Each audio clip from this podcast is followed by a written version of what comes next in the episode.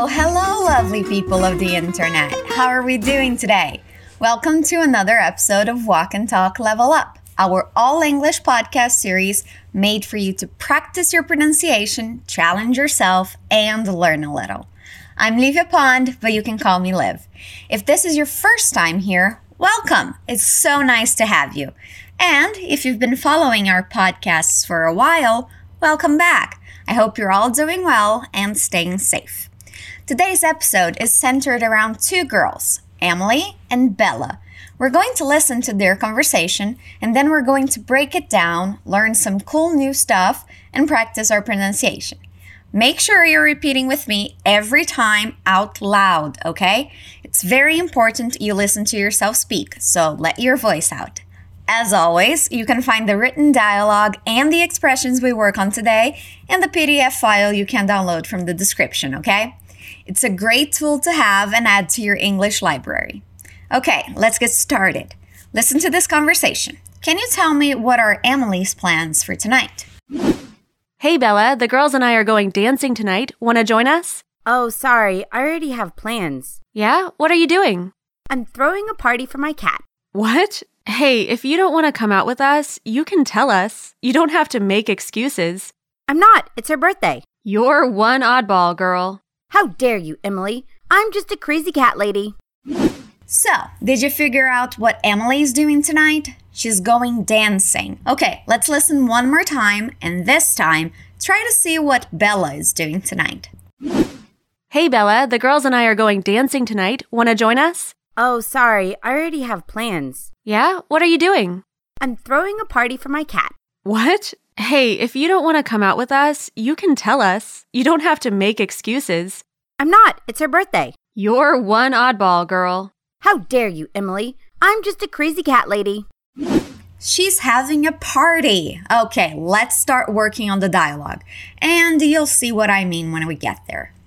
We start with Emily saying, Hey Bella, the girls and I are going dancing tonight. Just repeat that first part where Emily is calling Bella's attention. She says, Hey Bella. Hey Bella.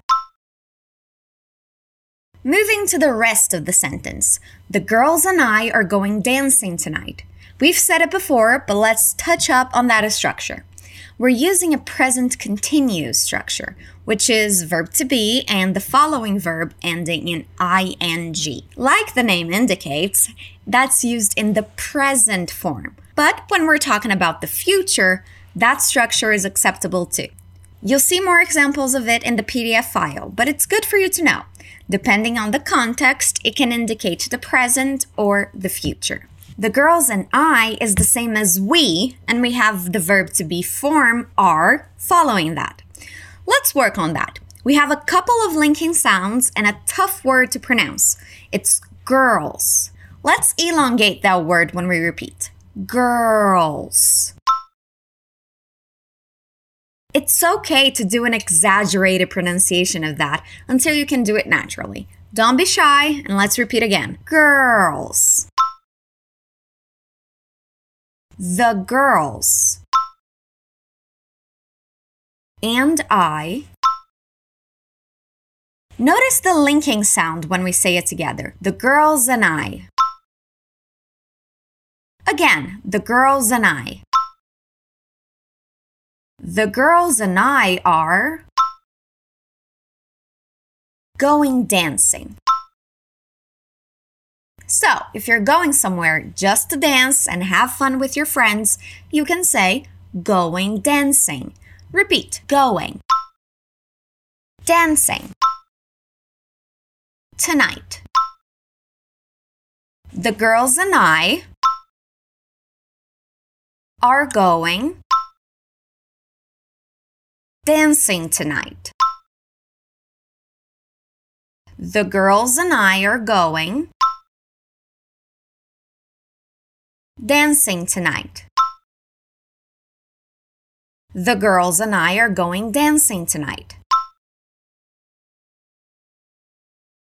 Good job. She's going to ask if Bella wants to go with them. Join us means come with us. Repeat. Join us. Join us. When she asks the question, she doesn't say, Do you want to join us? That would be the grammatically correct way of asking that question. But it's common to abbreviate things and sentences in formal speech. Instead of using the auxiliary do, she goes straight to want to. Repeat, want to. Want to can and is often contracted to wanna in speech. You shouldn't use it in writing or in formal conversations, but it's pretty much expected anywhere else. Repeat wanna. Wanna. Join us. Wanna join us? Again, wanna join us? Bella answers saying, Oh, sorry. Repeat, Oh, sorry. Again, Oh, sorry. I already have plans, so she's busy tonight. She can't go out with them. Let's repeat plans. Have plans. Already. Already already. I already have plans. I already have plans. Emily answers saying, Yeah? Although that means yes, here it's being used as a way to confirm what she's saying and to keep the conversation going. You can notice the difference in intonation. Repeat, Yeah? Again, we have a sentence using the present continuous structure to ask a question in the future. When you say, What are you doing? you can be asking about what the person is doing at this very moment or what the person will be doing sometime in the future. You'll get which one it is by context. Yes, I say that a lot. Context is important, guys. Way more important than knowing the translations to every word, okay? Let's repeat. What are you doing? What are you doing? What are you doing? Okay, let's see why Bella can't go out with her friends tonight. She says, I'm throwing a party for my cat. Okay, that's a weird thing to say. When we say throwing a party, it means that we are organizing a party, that we are the hosts, the people behind the festivities. Since throwing is a word that starts with the H and is followed by an R, let's work on it. Throwing. Throwing. Throwing. Throwing. It takes some practice, but the more you do it, the easier it will get. Again, you'll notice she doesn't use will or going to to indicate the future. We're keeping the same structure in all these sentences. I'm throwing a party. Depending on where you live, what you listen to, what you watch, or anything like that, there are two ways of saying words that have a T. You can say it the American or Canadian way, party, or the British way that focuses on the T, party. Both ways are correct. All that matters is what you prefer, what you feel most comfortable saying. Let's repeat again party, party. I'm throwing a party. Since my accent is actually Canadian, I say party, but you can say it any way you like, okay? I'm throwing a party for my cat. Do you guys have any pets?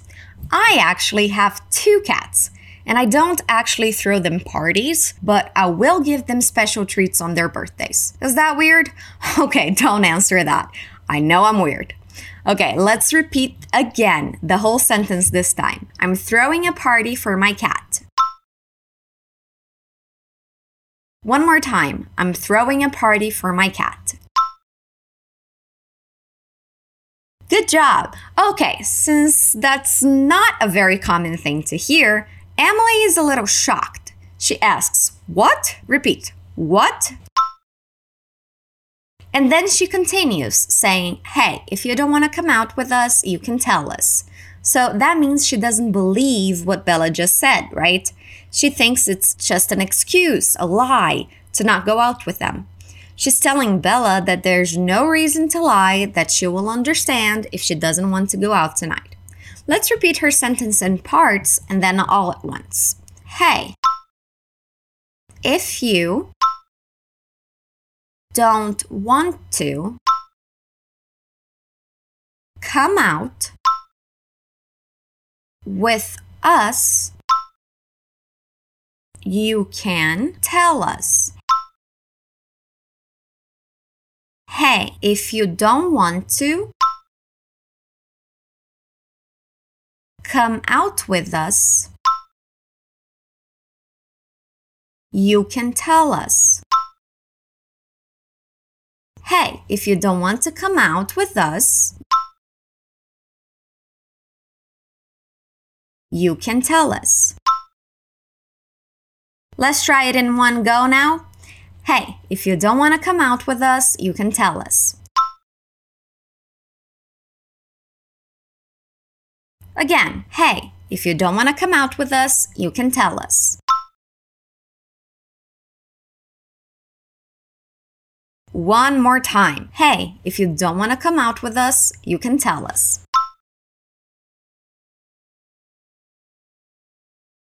That was a bit longer, right? But we made it. Good job. Emily is not done though. She continues saying, You don't have to make excuses. When you make excuses, it means you are giving half truths, maybe lying, maybe giving a bad reason or explanation to something so you don't get the blame. Repeat make excuses. Make excuses. You don't have to make excuses.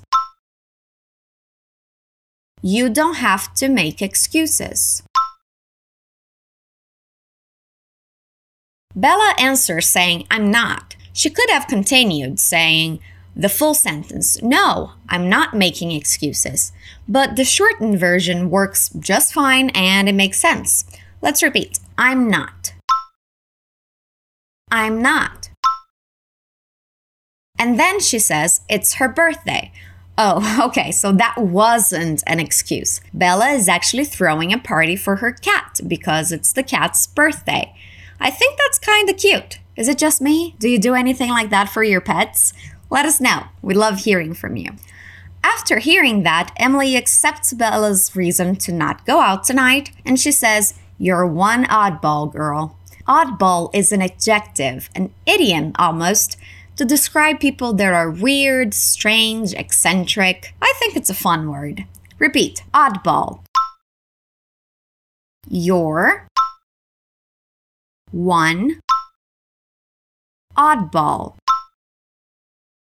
girl you're one oddball girl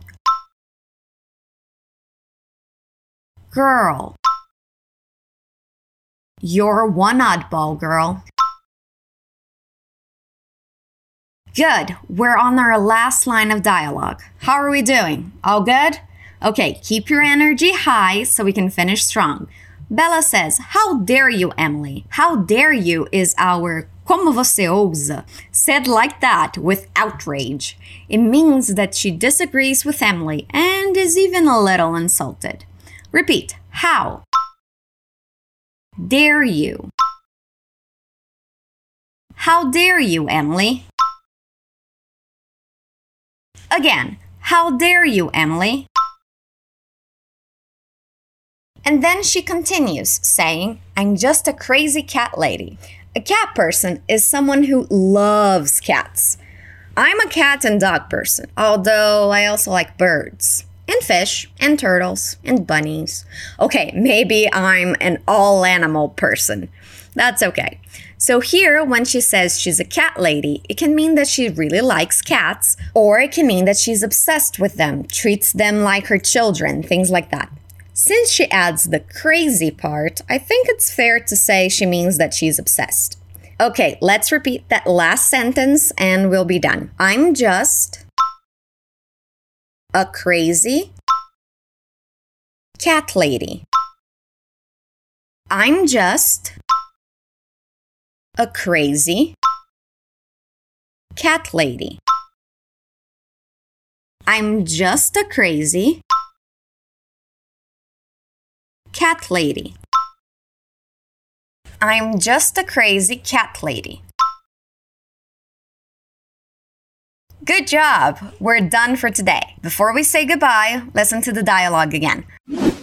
Hey, Bella, the girls and I are going dancing tonight. Want to join us? Oh, sorry, I already have plans. Yeah? What are you doing? I'm throwing a party for my cat. What? Hey, if you don't want to come out with us, you can tell us. You don't have to make excuses. I'm not, it's her birthday. You're one oddball, girl. How dare you, Emily? I'm just a crazy cat lady. How was that? Easier to understand this time around? If you're still having issues, go back and listen again. Practice makes perfect, I promise. And that's it for this episode, guys. Don't forget to download the PDF file with more examples. It's a great way to expand your learning, and it's nice to have a library of those files so you can go back to it when you need or want to. I'm here every Wednesday waiting for you. I'll see you next time. Stay awesome.